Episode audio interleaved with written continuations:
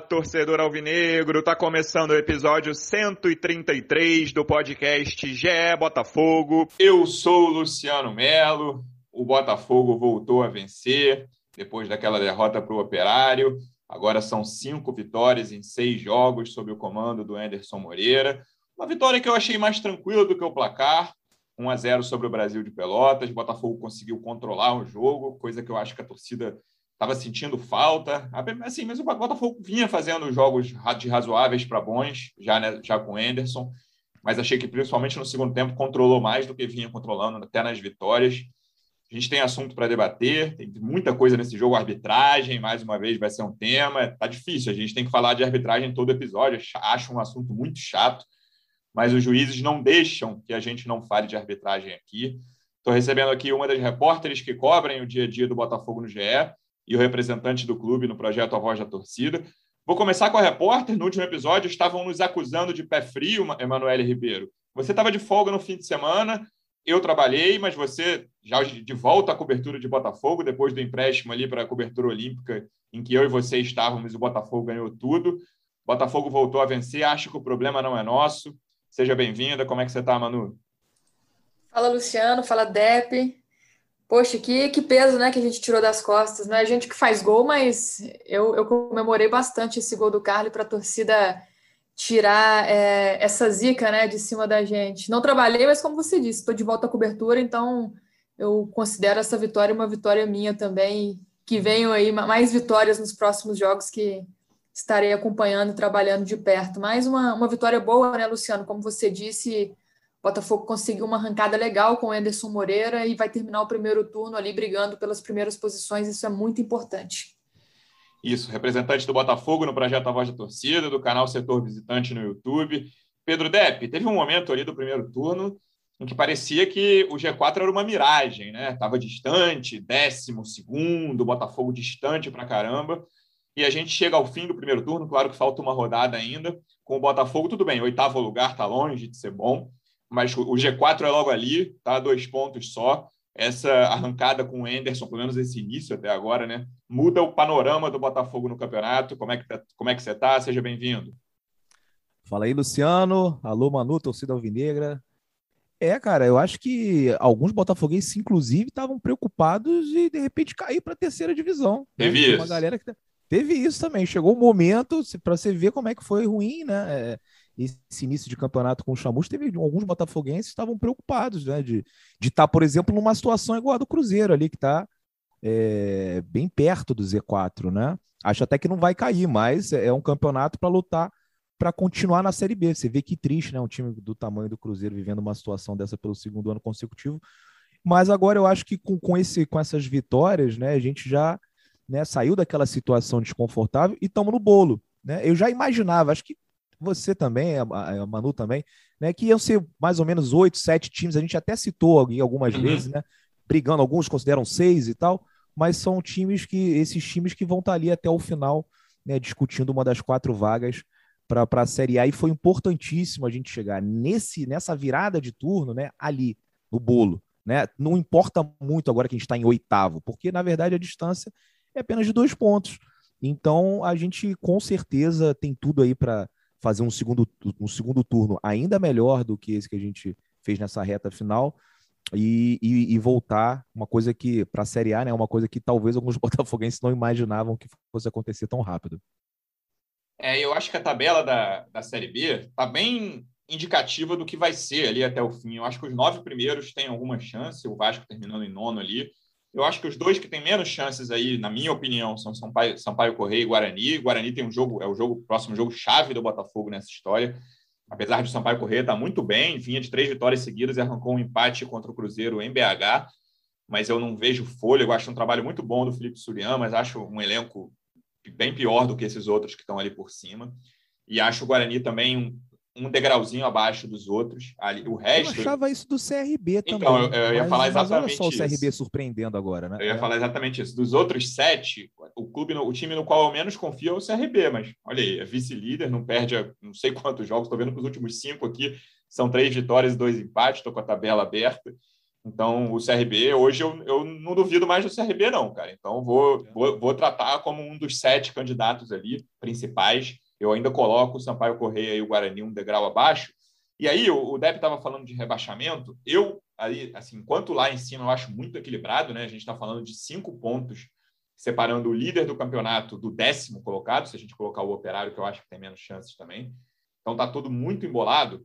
Eu já acho que o rebaixamento, claro que é muito cedo para falar isso, mas eu vou ficar surpreso se tiver mudança no rebaixamento. Eu acho que, pela ordem hoje, Londrina, Vitória, Confiança e Brasil são claramente os quatro piores times da Série B. O Cruzeiro é o primeiro ali, acho que o Cruzeiro não vai cair. A Ponte estava lá embaixo, eu acho que era mentirosa a campanha da Ponte, não é um time para estar tá ali, já deu uma reagida. Eu, eu acho que esses quatro vão cair. E aí, Manu, eu vou chegar no jogo de ontem, no time que hoje é o Lanterna, mas eu acho que esses times aí são muito parecidos. O Londrina estava muito perto, ganhou um jogo. Esses quatro eu acho que são níveis bem parecidos. E o Botafogo entrou em campo com uma obrigação de vencer, assim, né? Obrigação total por tudo que está acontecendo no campeonato e pela campanha do Brasil. E depois de um primeiro tempo difícil, é, acho que essa coisa da imposição é, é, o principal recado desse jogo, Manu. E eu vinha sentindo falta disso em outros jogos. É, eu fiquei satisfeito com isso, com essa atuação do Botafogo. Ah, foi uma linda atuação, cheio, criou um monte de chances. Não, não foi o caso. Mas esse, essa coisa do controle, eu vinha sentindo falta na Série B e acho que o Botafogo, contra alguns times, aí, principalmente esses quatro que eu citei, mas não só esses quatro, o Botafogo tem obrigação de, não vou dizer controle, porque 1 a 0 né, o resultado 1 a 0 pode acontecer qualquer coisa ali atrás com 40, 45, teve falta para os caras, mas em posição eu acho que é pré-requisito para o Botafogo em boa parte desses jogos de Série B, e ontem isso aconteceu. Sim, com certeza. E a gente sentiu falta, né? Muito disso em, em, bons jogos aí dessa Série B. E acho que contra o Brasil, o Botafogo conseguiu se impor, o Botafogo conseguiu mostrar quem estava ali mandando mesmo no jogo, quem merecia o placar, quem buscava o placar, né?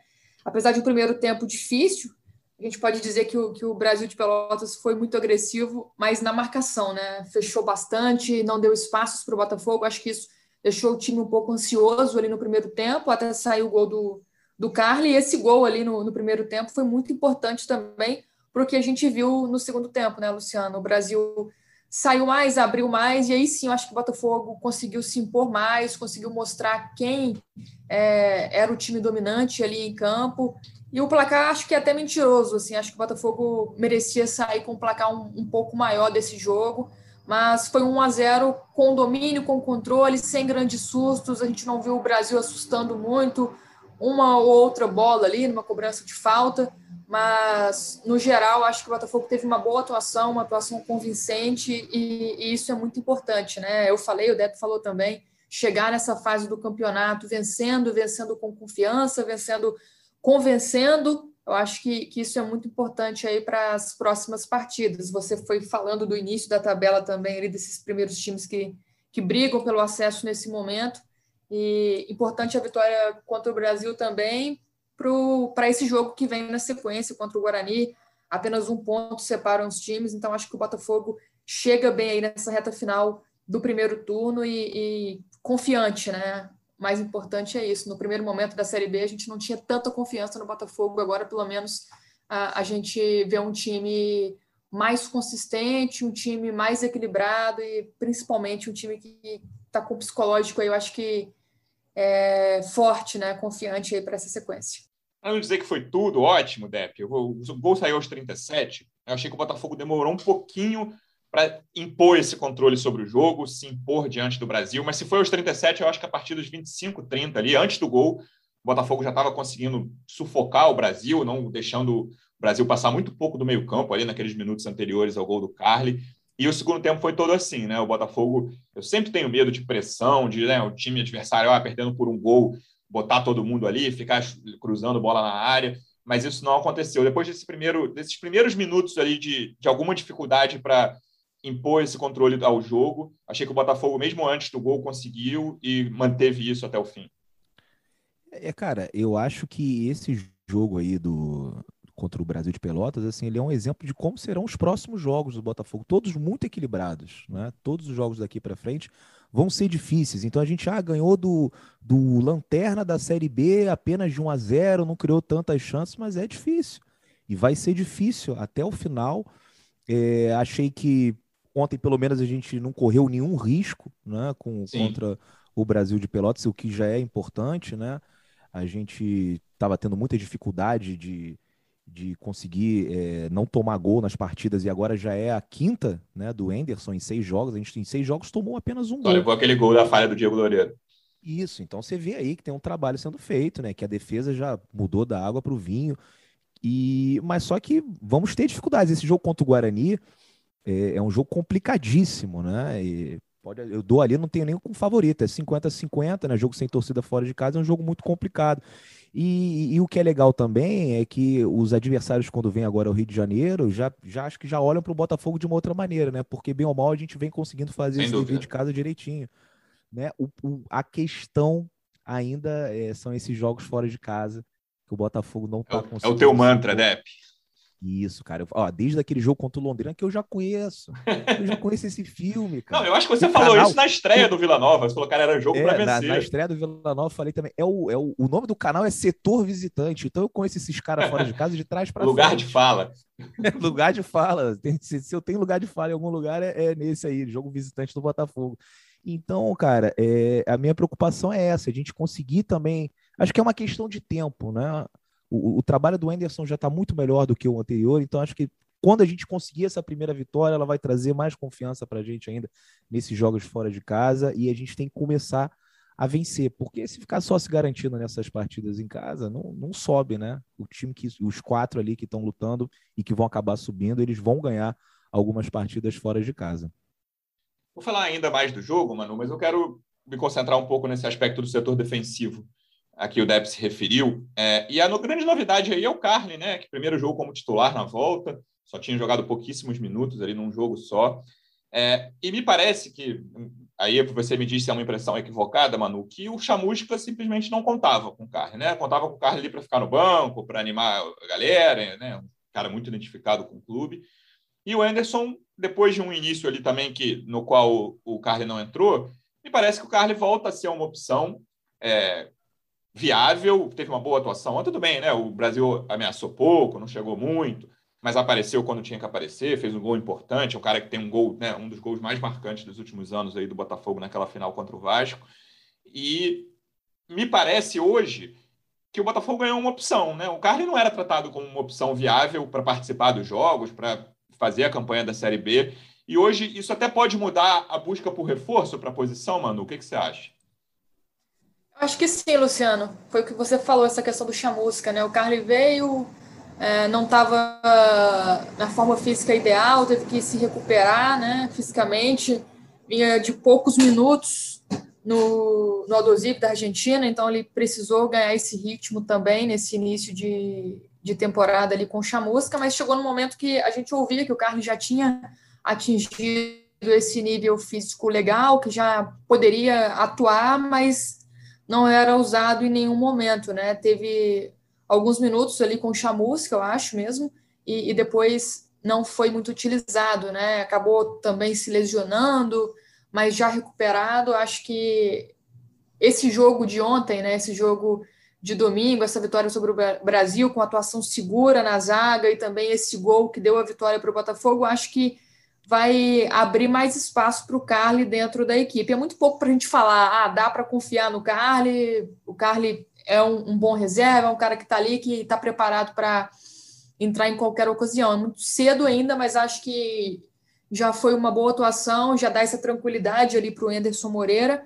E o que a gente ouviu também, né, que o, o, Lucas Mezenga, que já foi utilizado, veio da base, tem treinado junto com o profissional, tem sido relacionado frequentemente, é um jogador que agradou, ainda também é cedo, mas um jogador que agradou, que parece dar conta do recado, e acho que por isso a diretoria é, deu um passo atrás com relação à, busca por zagueiro. Quando o Chamusca deixou o Botafogo ali, naquelas últimas semanas dele, ele estava junto com a diretoria trabalhando, buscando um, um zagueiro, era a urgência ali da diretoria naquele momento contratar alguém para a zaga, até porque o Botafogo tinha praticamente dois zagueiros, né? Já que o Davi Souza foi negociado, além do Mezenga, que era muito jovem e ainda precisava de minutagem, então eles buscavam sim um zagueiro, mas agora com, com o Mezenga tendo estreado, com o Carly voltando a jogar, a impressão, pelo que a gente ouviu, é essa, de que o, a busca por zagueiro ela vai ficar em segundo plano, pelo menos por enquanto, até para observar um pouco mais aí o que, o que esses zagueiros reservas têm para mostrar. Você fica tranquilo com essa informação, né? Lembrando que o Carlos só tinha jogado 15 minutos contra a Ponte Preta e foi titular ontem, jogou os 90. Você fica tranquilo com essa informação de que a diretoria botou a busca por um zagueiro em segundo plano? Assim, é, é difícil ficar tranquilo sem saber o que, que, se passa lá dentro, né? Quais são as reais condições do uhum. Carly, né? Assim, o, acho que o Botafoguense não tem muita confiança no departamento médico do clube. E nada, não é uma crítica aos profissionais que estão lá agora, assim, já é uma coisa de muito tempo, né? São aqueles jogadores que entram no departamento médico e ficam lá anos, ninguém dá informação, alguns nem voltam, né? Você vê aí algumas situações aí, como a do próprio Gatito, uma coisa meio obscura, ninguém sabe direito o que está acontecendo, assim, na visão do torcedor. Então eu queria, se o, se o Carly tivesse, estiver apto a, disputar o máximo possível de partidas, não digo nem todas, né? De repente uma maratona de jogo é, domingo, quarta, domingo, aí de repente ele aguente só dois jogos, eu acho que, que tá tranquilo. Eu gosto muito do Carly, torço muito por ele, né? fiquei muito feliz com o gol ontem. A escalação foi surpreendente para mim, né? Assim como é, naquele jogo que ele entrou nos 15 minutos finais, é, para mim foi surpreendente o fato do Mezenga não ter sido relacionado e a gente só ter o Carly no banco, né? E aí tem aquele problema com o Juvão, o Carly é obrigado a entrar e acho que o torcedor do Botafogo ali fica muito nervoso né, com essa situação. Ele entra e, e, e vai muito bem, né? E não compromete, né? Vai muito bem também, eu, eu certo exagero, sim, 15 sim. minutos. Sim, mas não, não compromete. E, e, cara, seria uma notícia sensacional. Eu sempre falo aqui é, que é melhor e é mais fácil você conseguir recuperar alguém que está dentro do seu elenco do que você ir ao mercado atrás de um outro jogador, porque você sabe, agora meio de temporada todo mundo já está com contrato, fica muito mais complicado você conseguir alguém. O Botafogo tem um problema de grande, então se a gente conseguisse recuperar o Carly é, fisicamente para ele estar tá pronto para jogar o máximo de partidas possíveis, seria uma notícia muito, muito boa. Mas assim, eu não sei como é que estão as condições físicas dele, né? E não confio muito, né? Não tenho é, boas referências lá do desses últimos anos do departamento médico do Botafogo. Mas estou aqui na torcida, seria um baita reforço. Mano, antes da gente falar de outras atuações individuais de ontem, eu ia falar sobre o gramado. É, o Botafogo tem alguma perspectiva? A gente publicou coisa recente sobre isso lá no GE. Porque assim, o gramado do Newton Santos está cada vez pior. Está difícil rolar a bola, assim, muitas, muitas vezes levantando areia. Como é que o Botafogo está vendo essa questão de gramado que tanto tem atrapalhado, né? Até o Messi já criticou, Neymar, enfim, os jogadores do Botafogo são os maiores prejudicados atualmente. Para você ver o nível, né? Até o Messi. é, exatamente. Aquele perda de pau. do Botafogo. Como é que tá Parece essa questão o... lá dentro, Manu? Parece um absurdo, né? Messi e Neymar reclamando do, do gramado do estádio do, do Botafogo. Mas aconteceu realmente. Essa questão, o Botafogo está bem satisfeito também né, com isso do gramado. A gente ouviu o senhor Jorge Braga falando sobre essa questão na semana passada, né, em uma live antes do, do último jogo do Botafogo, mas ainda estão na expectativa de resolver com a empresa que cuida do gramado atualmente para que ela possa recuperar esse gramado. Deram uma, um ultimato aí para essa empresa, entraram em um acordo, tem um plano de recuperação do gramado. A questão financeira pesa muito para o Botafogo nesse sentido, né? Então, às vezes vai ter que, que aguentar um pouco mais para que a situação seja resolvida, mas o que o, o CEO disse é que se a empresa não conseguir recuperar, não cumprir com o que foi prometido, eles podem encerrar o contrato e ir em busca de uma nova parceira para regularizar essa questão. Mas o, o time tem reclamado muito, né? E tem sofrido muito realmente, apesar de estar tá fazendo sucesso nos jogos em casa, de ter conseguido aí ser o melhor mandante do primeiro turno até o momento, o Botafogo sofre muito com esse gramado e, e pode até prejudicar em um jogo ou outro, né? Pode até atrapalhar o resultado. Foi até uma preocupação do Enderson falando após a partida contra o Brasil de Pelotas também, mas por enquanto essa é a perspectiva, Luciano, esperando que a empresa que atualmente cuida do gramado cumpra o comprometido, já tem aí um, um plano de ação, mas não deram uma, uma data, um prazo para que esse gramado esteja em, em, condições de jogo. Voltando a falar do jogo, Depp, a sua posição preferida em 2021, ano passado era lateral direita, eu acho que em 2021 é lateral esquerda. O que você achou do jogo do Hugo? Fazia um tempo que ele não jogava ali de titular. Eu achei mais ou menos, já vou dar minha opinião aqui. Eu achei, eu até temia algo pior, que eu não, já, a gente falou algumas vezes aqui.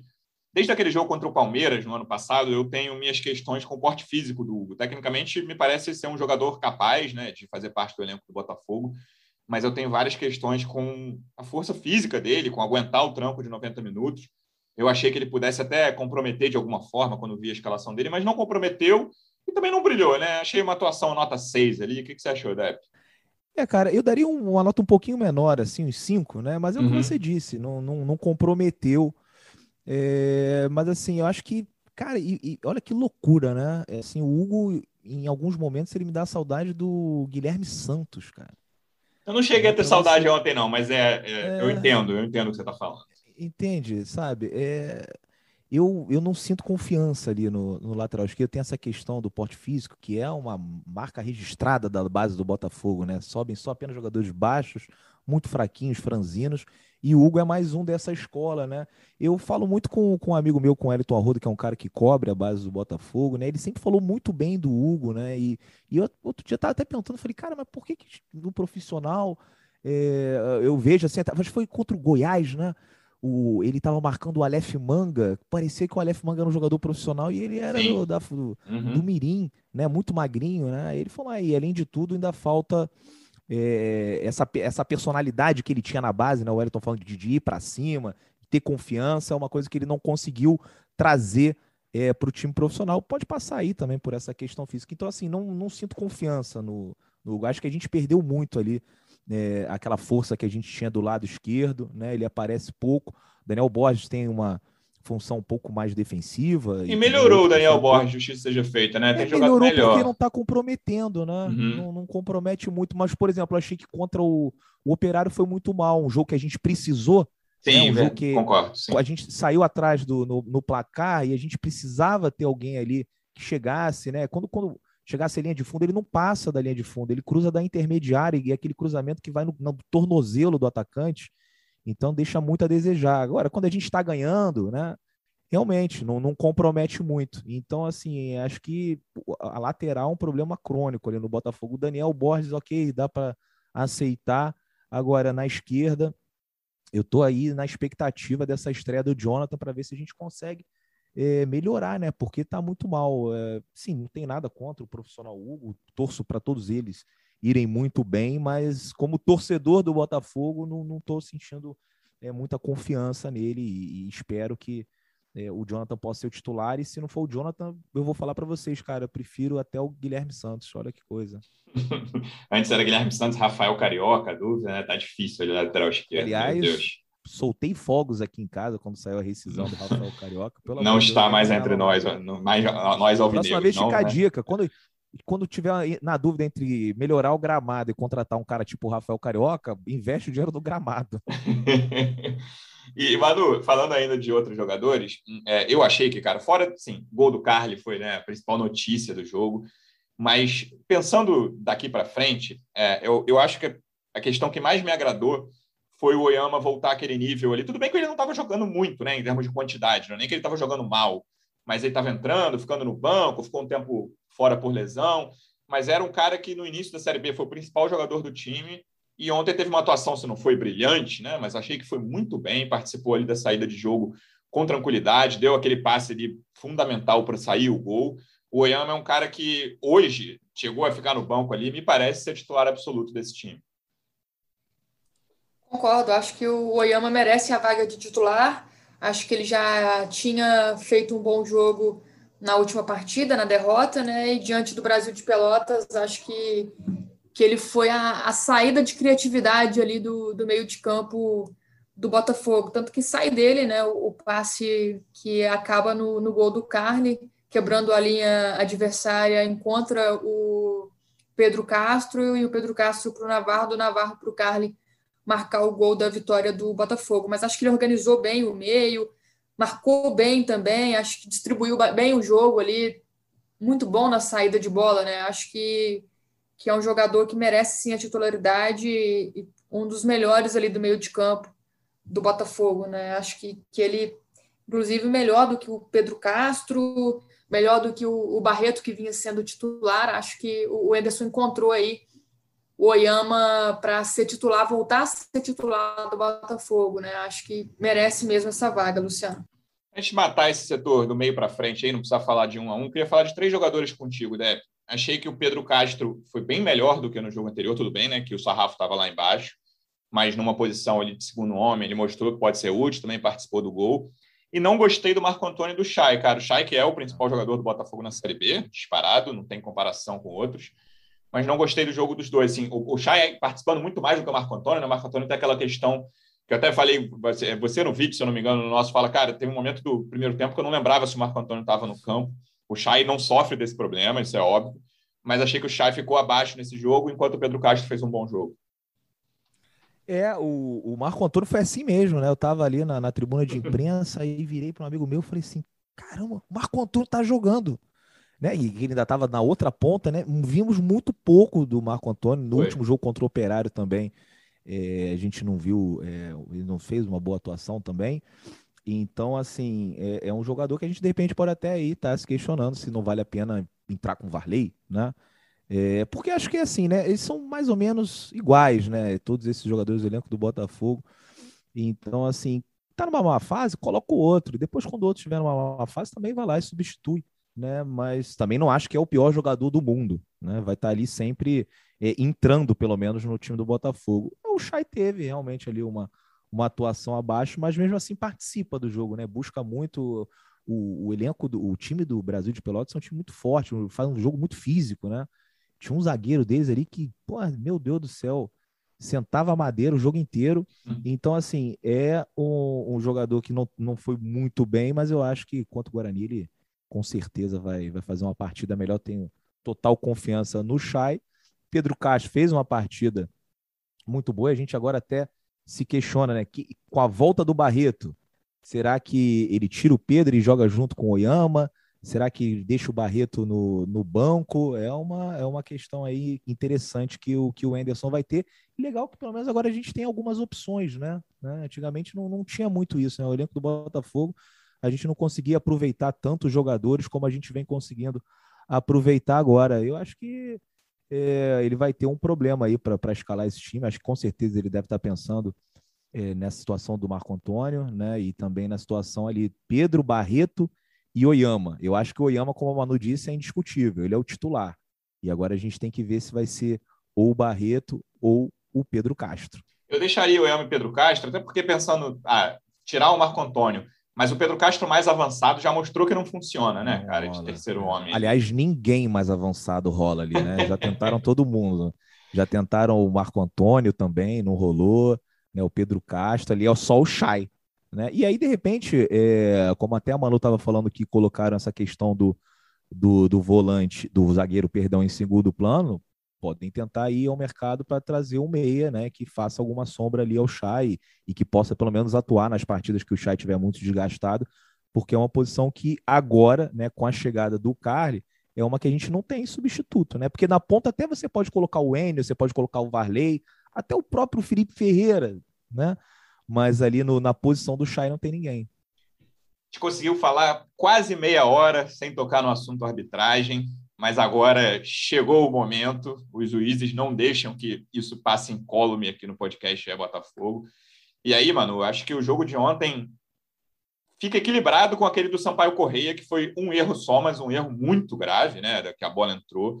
E o que aconteceu ontem foram vários erros, né? O segundo pênalti, eu falo a mesma coisa que eu disse no jogo contra o Operário. Eu, como juiz, não marcaria, mas está sendo marcado toda hora no futebol brasileiro lances daquele jeito. Então, beleza. Eu ainda vou fazer uma ressalva, vá lá. Os outros dois lances são muito fáceis, cara. O puxão no Pedro Castro eu vi sem replay, vi em casa aqui, da TV lá, a câmera lá no alto. Eu falei, cara, claramente puxou. E, e o replay mostrou ainda mais que foi um puxão muito óbvio, o juiz estava bem colocado.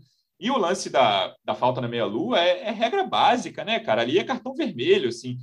Esses dois erros eu acho muito crassos. Aí o Fernando falou na coletiva, um pronunciamento né, no início ali, para reclamar dos erros seguidos, mas assim, esse jogo de ontem me chamou muita atenção a quantidade de erros contra o Botafogo. Acho que a gente pode abrir um quadro aqui, né? Quadro de arbitragem é. do GE Botafogo vai ser fixo. Todo jogo a gente está falando sobre esse tema. concordo com você, os dois primeiros lances ali, esse lance da falta em cima do Diego Gonçalves, né? É um absurdo, porque é o último homem, qualquer pessoa que, que nem entende muito de, de arbitragem, de regra, teria a, a noção ali do cartão vermelho, né? O, o é, é, muito difícil de entender como o que, que o árbitro pensou naquele momento ali para levantar o amarelo, uma jogada que Diego Gonçalves com certeza poderia chegar inteiro para brigar ali frente a frente com o goleiro, né, para tentar o gol. E esse do Pedro Castro também não é um puxãozinho por trás na camisa, aquele que acontece sempre nesses lances de bola aérea, nesses lances de escanteio, não, foi um puxão no braço, foi um puxão assim muito visível. Acho que não, não tem explicação, assim, não, não dá para entender por que, que, que nada foi marcado, né? E nesse último lance é o que a gente sempre fala, tá marcando para todo mundo, então o certo seria marcar até pela nova regra, pelo que a gente já ouviu, né?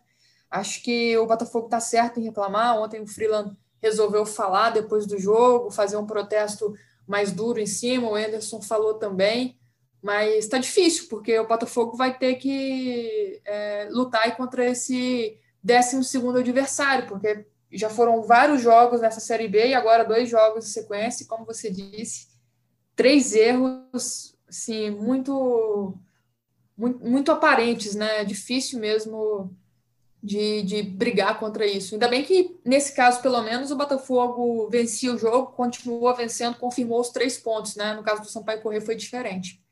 Você chamou Depp. É, chamei, é porque naquele lance que você fala do Diego Gonçalves, cara, eles ficam toda hora mudando a regra, que eu sinceramente eu já não sabia, pô, será que é para expulsão mesmo? Porque assim, se fosse pênalti, aí não era para ser expulso, né? Se fosse pênalti, era para dar amarelo, porque senão ia ser uma dupla punição. Se, assim, depende, jogador... se, tiver, se tiver com a disputa de bola, assim, daquele jeito que foi, a bola tava lá na frente, então pode expulsar é. também, entendeu? Porque se tiver bola em disputa no pênalti, é amarelo. Mas se for uma coisa assim, fora do lance, um puxão como foi, uhum. expulsa também. Também expulsão, né? Você vê que muda toda hora essa da mão aí.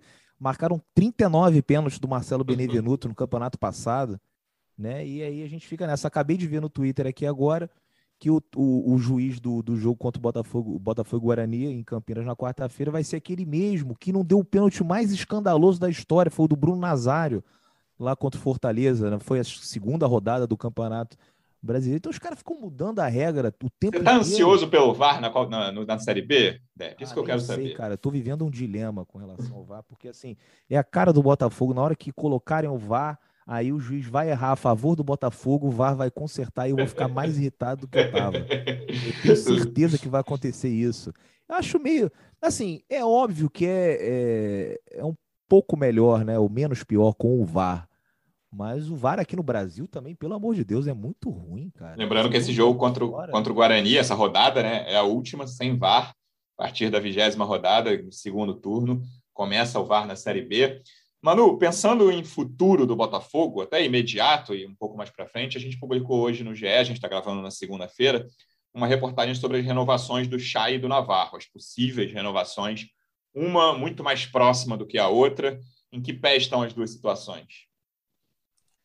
O Botafogo vai ter novas reuniões essa semana com os representantes dos dois jogadores. A questão do Chay já está mais resolvida. O Botafogo chegou a um acordo com a portuguesa vai comprar 50% dos direitos do chá, e antes era 70%, mas conseguiu diminuir ali o valor para ficar com uma porcentagem menor e garantir aí esse jogador que está emprestado por enquanto, né? Vem de empréstimo da portuguesa. Falta mesmo acertar os últimos detalhes com o próprio jogador. Chay deu uma valorizada, acho que acima do que o Botafogo esperava, né?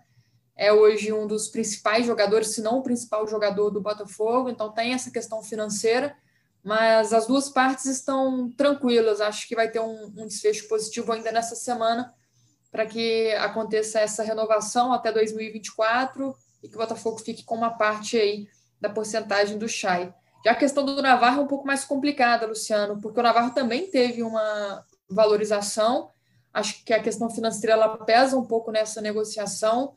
Navarro tenta morder um pouco mais, Botafogo não cede tanto, então falta chegar a, a, esse acordo financeiro, esse acordo de tempo de contrato também, porque com essa valorização ele começou a receber muitas sondagens. É, chegaram sondagens do exterior, sondagens do próprio Brasil, então os agentes trabalham com, com esses essas o que pode virar uma futura proposta, né, com essas sondagens que podem virar propostas e tentam entrar em acordo com o Botafogo. Assim, acho que uma saída do Navarro hoje ela não é descartada e até mais possível do que a própria renovação. Agora, o que falta decidir é se o Navarro já sai de imediato ou se espera o fim do contrato, que é em dezembro desse ano, e sai em janeiro. Ele poderia assinar um pré-contrato, mas está fora de questão, o jogador não quer, não quer sair pela porta dos fundos, quer mesmo essa valorização interna ali junto ao Botafogo, mas com essas propostas, às vezes vai ficar até difícil de o Botafogo concorrer também, né? Mas tudo depende aí de, de como vai acontecer, porque o Botafogo, para liberar o Navarro, quer também uma compensação financeira para liberar de imediato. As propostas que chegam ou essas sondagens, né, essas consultas, ainda não teve nada muito interessante a favor do, do Botafogo também. Mas o Navarro é um jogador que está se mostrando muito importante para o time, apesar de estar tá vivendo aí um jejum de gols. É um jogador que participou da maioria dos gols do time na Série B, ele junto com o Chay, seja com assistência, seja com gols mesmo. Nesse jogo contra o Brasil, ele que deu assistência para o Carly. Foi a sexta assistência dele na Série B, então é um jogador que, que pode fazer falta para o Botafogo. Acho que essa semana vai ter essa conversa aí que vai decidir mais sobre essa questão. O Botafogo pensa na renovação, o Botafogo quer renovação, diz estar confiante nisso, mas a parte do jogador está um pouco mais cética. Com todas as limitações do Navarro, Depp, eu tenho um amigo alvinegro que diz que é um centroavante que joga melhor sem a bola do que com a bola. É um pouco injusto, porque tem dado muitas assistências, é o cara aquele que rouba a bola, participa muito da primeira marcação ali. É, ele sair nesse segundo turno vai fazer muita falta. Eu não vejo, por exemplo, o Rafael Moura ainda preparado para assumir a vaga. A gente sabe que se for ao mercado contratar centroavante é uma posição bem difícil de achar também. Pois é, né? Tem que dar parabéns para o gênio que subiu o Navarro sem renovar o contrato. Ele colocou naquele jogo contra o Palmeiras. E, assim, o Botafogo, é, é, é, os caras cometem uns erros que, assim, não é possível, né? O cara entra lá e... Enfim, eu, é nesses momentos eu tenho que respirar e, e, pensar duas vezes antes de falar, mas é uma coisa tão óbvia, Luciano, porque assim, se ele. E eu foi o primeiro jogo na pandemia que eu assisti no estádio, foi Botafogo e Volta Redonda final do, da Taça Rio. Né? E acho que foi 1x0 o Botafogo, gol do Navarro. E o Navarro fez uma ótima campanha nesse, nesse estadual, foi um dos artilheiros. O Botafogo foi finalista, perdeu para o Vasco. Ou seja, ele já vinha mostrando um bom futebol no sub-20. E aí vocês colocam ele, os caras vão lá e colocam ele contra o Palmeiras, ele marca um golaço. Pô, aquele gol ali, mais 20 mil. Bota no estadual, vai fazendo gol atrás gol, mais 20, mais 20, mais 20. Aí ele chega agora, nem sei quanto é que ele pede, tá? Mas ele deve ganhar um salário aí na base de 15, 20 mil, que é um salário de júnior, e vai chegar lá e vai pedir cento e tantos, ou cem, sei lá, tô chutando aqui da minha cabeça. Vai ter que dar, porque o erro não foi renovar lá atrás, quando ele seria muito mais barato. Dava dois anos de contrato para ele, né? Com alguns gatilhos, bônus, se ele atingisse algumas metas, mas não deram é, oportunidade para ele com o contrato terminando no final do ano. E agora a gente está numa situação dessa. Então tem que dar o parabéns ao gênio que proporcionou mais uma atrapalhada aqui no Botafogo. É isso. Lembrando que o Botafogo volta a jogar na quarta-feira, sete da noite, contra o Guarani. E a gente volta aqui na quinta. Manu, obrigado mais uma vez pela presença. Até quinta. Valeu, Luciano. Valeu, Dep. Até a próxima. Dep, obrigado mais uma vez pela presença. Boa viagem para Campinas. Até a volta. Valeu, Luciano. Valeu, Manu. Valeu, torcedor Alvinegra. Torcedor Alvinegro, obrigado mais uma vez pela audiência. Até quinta-feira. Um abraço. Partiu, louco, Abreu! Bateu! Gol! É o GE Botafogo.